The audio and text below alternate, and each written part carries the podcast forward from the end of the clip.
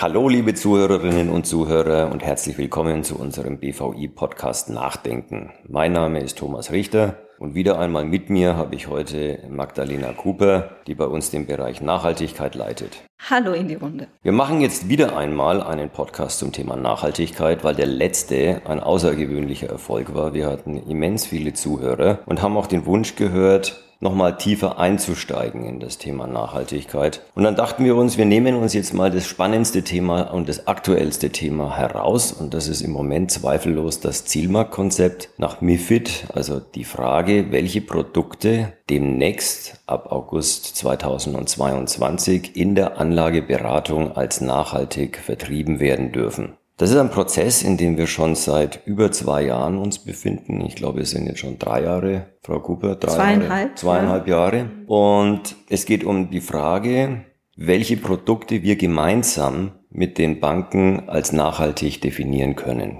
Die MIFID richtet sich ja in allererster Linie an die Banken als Vertriebsstellen. Wir sind aber die Lieferanten dieser Produkte und deswegen müssen wir das sinnvollerweise auch gemeinsam machen.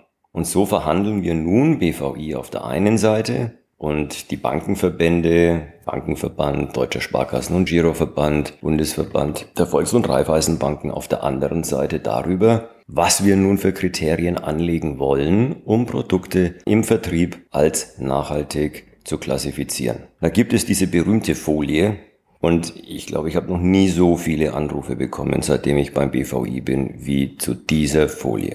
Und der Tenor ist regelmäßig, Mensch, der BVI, was macht ihr denn da? Warum wirkt ihr uns diese Mindestausschlüsse rein? Nein, tun wir natürlich nicht. Wir haben überhaupt kein Interesse daran, unseren Mitgliedern irgendetwas aufzubürden, was nach EU-Recht nicht erforderlich ist. Aber auf der anderen Seite des Verhandlungstisches sitzen nun mal die Banken. Und die Banken haben ein begründetes Interesse daran, ihre Reputation zu managen. Denn wenn in Deutschland Fonds erwerbbar sind, die nach allgemeinem Verständnis in der öffentlichen Meinung in Deutschland nicht in der EU oder sonst wo, sondern in Deutschland nicht nachhaltig sind, dann liegt natürlich am Ende das Reputationsrisiko bei den Banken, die diesen Fonds verkauft haben. Also insofern gibt es hier schon ein Interesse daran, dass wir einen Ausgleich schaffen und die Interessen beider, also Anbieter, vertreten durch den BVI, und Vertriebsstellen, vertreten durch die Bankenverbände, zu finden ist. Jetzt haben wir ja diese Folie, die haben wir noch nicht veröffentlicht. Insofern sprechen wir jetzt über einen Tatbestand, der zwar schon von uns der BaFin vorgelegt worden ist, aber noch nicht der Öffentlichkeit. Und deswegen, Frau Cooper, die Frage an Sie, was steht denn jetzt auf dieser berühmten Folie? Ja, ich kann gerne versuchen, das zu erläutern. Vielleicht vorweg nochmal der Hinweis darauf, warum haben wir eigentlich so lange gebraucht? Warum verhandeln wir schon seit zweieinhalb Jahren mit den Banken? Das war deshalb, weil wir am Anfang von anderen Umständen ausgegangen sind für diese Zielmarktbestimmung zur Nachhaltigkeit. Wir sind davon ausgegangen, dass wir auf Grundlage der Offenlegungsverordnung die Produktsystematik und damit auch die Zielmarktdefinition bestimmen können und hatten schon ein ja, einen abgestimmten Zielmarkt, ein abgestimmtes Konzept. Und dann kam die Kommission um die Ecke mit neuen Kriterien für Nachhaltigkeitspräferenzen unter der MIFID und unter der IDD, die nochmal zusätzliche Anforderungen an nachhaltige Produkte stellen, die sich so aus der Offenlegungsverordnung einfach nicht ergeben. Genau, und jetzt haben wir zwei unterschiedliche Begriffe von Nachhaltigkeit, eine nach der Offenlegungsverordnung und eine nach MIFID, was am Ende bedeutet, dass das, was wir nach der Offenlegungsverordnung als Artikel 8 oder als 9 und damit als nachhaltig bezeichnen dürfen, noch lange nicht als nachhaltig vertrieben werden darf. Ganz genau, das ist ein ganz wichtiger Punkt. Das Zielmarktkonzept beruht auf der Definition der Nachhaltigkeitspräferenzen am Point of Sale und dort ist die MIFID einschlägig und eben nicht die Offenlegungsverordnung. Und deshalb haben wir jetzt neue Ausprägungen nachhaltiger Produkte, die für dieses Zielmarktkonzept maßgeblich sind. Und deshalb haben wir die ganze Folie umgekrempelt und sie auf die neue Grundlage der MIFID 2 gestellt. Und jetzt haben wir auf dieser Folie drei Ausprägungen nachhaltiger Produkte, die aber nicht als Alternativen, sondern wirklich als Merkmale zu verstehen sind, die entweder einzeln oder aber auch kumuliert in einem Produkt vorliegen können. Das ist zum einen die Vermeidung nachteiliger Auswirkungen auf Nachhaltigkeit, die landläufig mit dem Begriff Berücksichtigung von PAIs bezeichnet wird. Das sind Produkte, die zumindest teilweise im Rahmen ihrer Nachhaltigkeitsstrategie darauf abzielen, negative Auswirkungen auf Nachhaltigkeit zu vermeiden, zum Beispiel den CO2-Fußabdruck zu reduzieren. Das kann man machen mittels Ausschlüssen, das kann man machen mit einer darauf gerichteten Best-in-Class-Selektion, das kann man aber auch über eine Engagement-Strategie machen. Und daneben gibt es Produkte, die zumindest teilweise darauf abzielen, eine positive Wirkung im Bereich der Nachhaltigkeit zu erzielen. Und zwar eine positive Wirkung entweder nach den Kriterien der Offenlegungsverordnung. Dort muss man einen positiven Beitrag zu einem Umwelt- oder einem sozialen Ziel anstreben oder nach den Kriterien der Taxonomie. Und die Taxonomie ist deutlich anspruchsvoller und deutlich enger. Es geht hier nur um einen positiven Beitrag zu einem Umweltziel, aber nicht nur um einen beliebigen positiven Beitrag, sondern hier gilt die Wesentlichkeitsschwelle. Es wird ein wesentlicher positiver Beitrag vorausgesetzt. Und was wesentlich ist, das bemisst sich nach den technischen Kriterien der Taxonomie, die inzwischen auf Hunderten von Seiten niedergelegt worden sind und immer weiter erweitert werden. Das sind die drei Produktmerkmale, die die Grundlage für die Klassifizierung der Produkte als nachhaltig jetzt auf unserer Folie darstellen. Und in welchem Bereich gelten die Ausschlüsse, die Mindestausschlüsse? Gelten die für alle drei oder gelten die nur für eine dieser Kategorien? Die Mindestausschlüsse gelten umfassend nur für Produkte, die auf die Reduktion der nachteiligen Auswirkungen auf Nachhaltigkeit, also auf die Reduktion von PAIs abzielen. Weil hier die Anlagestrategie ja ohnehin darauf abzielt, bestimmte Auswirkungen zu vermeiden und das kann man sehr gut auch mittels Ausschlüssen machen, sodass sich hier die Ausschlüsse ganz gut integrieren lassen in die Gesamtanlagestrategie der Produkte. Bei den anderen beiden Ausprägungen gelten nur qualitative Mindestausschlüsse. Also man darf nicht in Unternehmen investieren, die schwere Verstöße gegen UN Global Compact begehen oder in Staatsanleihen von Staaten, denen schwere Verstöße gegen Demokratie und Menschenrechte zu Interessanter Punkt, auf den wir später noch zu sprechen kommen werden. Aber zunächst noch eine andere Frage. Ein Artikel 8 Fonds ist ja jetzt nicht zwangsläufig oder eher im Ausnahmefall nur vertriebsfähig nach dem Zielmarktkonzept. Was ist denn mit Artikel 9 Fonds? Fallen die regelmäßig in eine dieser drei Ausprägungen? Ja, Artikel 9 Fonds, es ist sehr interessant, Artikel 9 Fonds werden in der Regel mindestens zwei Kriterien erfüllen, denn Artikel 9 Fonds streben ja qua Definitionem schon nachhaltige Investitionen, also eine positive Nachhaltigkeitswirkung an.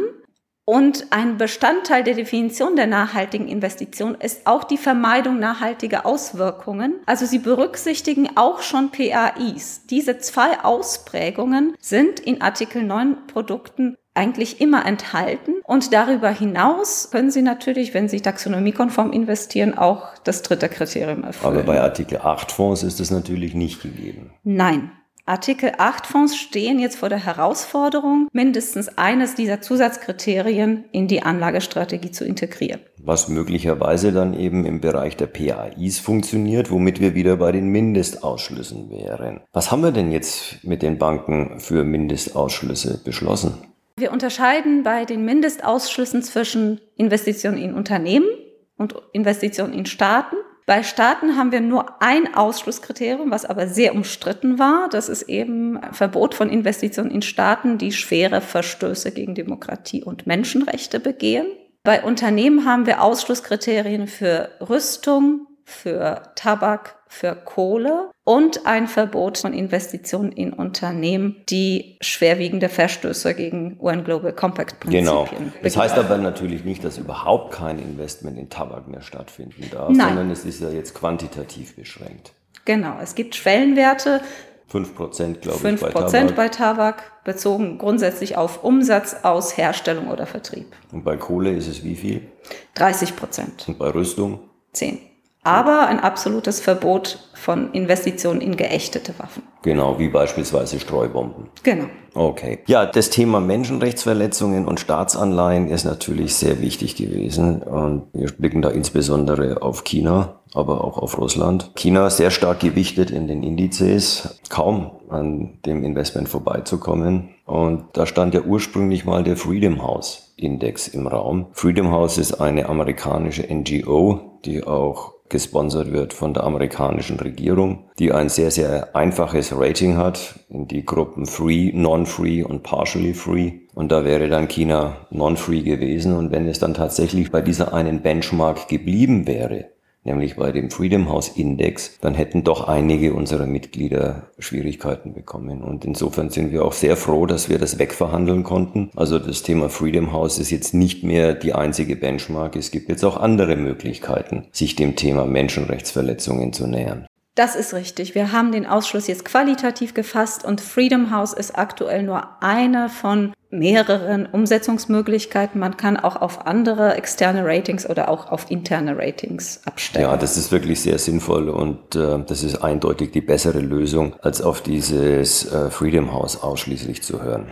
Ein Thema ist noch offen. Wie geht's weiter mit den Dachfonds? Ja, bei Dachfonds sind wir noch mitten in den Diskussionen, denn Dachfonds haben generell Schwierigkeiten, die Einhaltung von Mindestausschlüssen bei den Investitionen in Zielfonds zu überprüfen und äh, vollständig zuzusagen. Und insofern sind wir jetzt in Gesprächen mit den Banken über flexiblere Möglichkeiten, wie man vielleicht unter Erweiterung der Ansätze eine hinreichende Qualität bei der Zielfondsselektion sicherstellen kann. Also man könnte sich ja alternativ überlegen, dass man nicht wirklich strikt auf die im CIMAC-Konzept äh, festgelegten Mindestausschlüsse abstellt, sondern auch vergleichbare Ausschlusskriterien gelten gelten lässt, dass man auch eine Auswahl anhand von ESG-Labels oder Standards zulässt oder auch eine Best-in-Class-Selektion. Das alles ist im Gespräch und da hoffen wir zeitnah auf Klärung. Angewandt werden muss das Zielmarktkonzept spätestens im August 22. Es ist natürlich damit zu rechnen, dass von den Vertriebspartnern schon wesentlich früher erwartet werden wird, dass Fondsproduzenten die Kriterien des Thema-Konzeptes einhalten. Das, was jetzt praktisch Artikel 8 ist, also die Frage, habt ihr denn Artikel 8 Fonds? Wir hätten gerne nur Artikel 8 Fonds auf der Angebotspalette. Das wird sich künftig ändern hinsichtlich des Zielmarktkonzeptes, sodass also tatsächlich die Musik schon deutlich früher spielen wird als nur im August 22. Was heute schon gilt, sind die BaFin-Richtlinien für nachhaltige Investmentvermögen. Wie schaut's denn da aus? Was ist denn da der neueste Stand? Es gab die Konsultation, die BaFin ist runtergegangen von 90 Prozent nachhaltiger Assets in den Fonds auf 75%. Prozent. Sie hat uns Bestandsschutz gewährt für bereits genehmigte nachhaltige Fonds und wir sind ja jetzt letzten Endes immer noch im Gespräch. Glauben Sie, das führt zu was? So ist es. Wir sind im Gespräch, aber wie Sie zu Recht gesagt haben, die BaFin scheint diese Richtlinie jetzt schon in der Aufsichtspraxis anzuwenden, denn sie hat ja gesagt, bereits bei der Veröffentlichung der Konsultation, die finale Richtlinie gilt für alle Fonds, die zum Zeitpunkt der Veröffentlichung der Konsultation noch nicht genehmigt sind. Und das ist ja letzten Endes eine Rückwirkung der finalen Richtlinie, die wir noch nicht haben. Das ist so ein bisschen fragwürdig, muss man sagen. Der ganze Antritt steht ja unter dem Vorzeichen des eigenen Reputationsmanagements der BaFin. BaFin nimmt sich ja jetzt heraus, Nachhaltigkeit zu definieren. Und natürlich fällt diese Nachhaltigkeitsdefinition so aus, dass sie in der deutschen Öffentlichkeit eine Chance hat, durchzukommen. Beispiel, Während auf der EU-Ebene die Frage der Kernenergie und der Nachhaltigkeit der Kernenergie noch offen ist, hat die BaFin sie schon mal für sich entschieden. Die BaFin sagt, Kernenergie ist nicht nachhaltig. Warum? Weil sich die BaFin nicht um die französische Öffentlichkeit, sondern um die deutsche Öffentlichkeit sorgt. Und das ist eindeutig der Antritt dieser BaFin-Richtlinien. Sie möchten einfach nicht in der Öffentlichkeit stehen mit Fonds, die genehmigt sind, aber nach öffentlichem Verständnis in Deutschland Dinge enthalten, die hier nicht als nachhaltig gelten. Das ist aber natürlich bedenklich weil wir leben in einer EU, wir liegen in einem EU-Binnenmarkt und wir machen jetzt hier Goldplating für Deutschland, das am Ende dazu führen wird, dass die Fonds in Luxemburg aufgelegt werden. Aber hier trotz allem vertrieben werden. Ganz genau, das ist schon im Ansatz bedenklich. Wir haben aber versucht, in unserer Stellungnahme der BaFin eine Brücke zu bauen, wie sie diese Richtlinie beibehalten könnte, ohne für den Fondsstandort Deutschland einen großen Schaden zuzufügen. Und das wäre der Fall, wenn die BaFin die Kriterien der Richtlinie als einen nationalen Nachhaltigkeitsstandard zwar anwendet, sie aber nicht bei allen Fonds voraussetzt, die als Artikel 8 Produkte oder als Artikel 9 Produkte zugelassen werden, sondern nur bei denjenigen, die als besonders nachhaltig dargestellt werden und auch entsprechend beworben werden. Damit, damit würde ja die BaFin-Richtlinie zu so einer Art Siegel werden.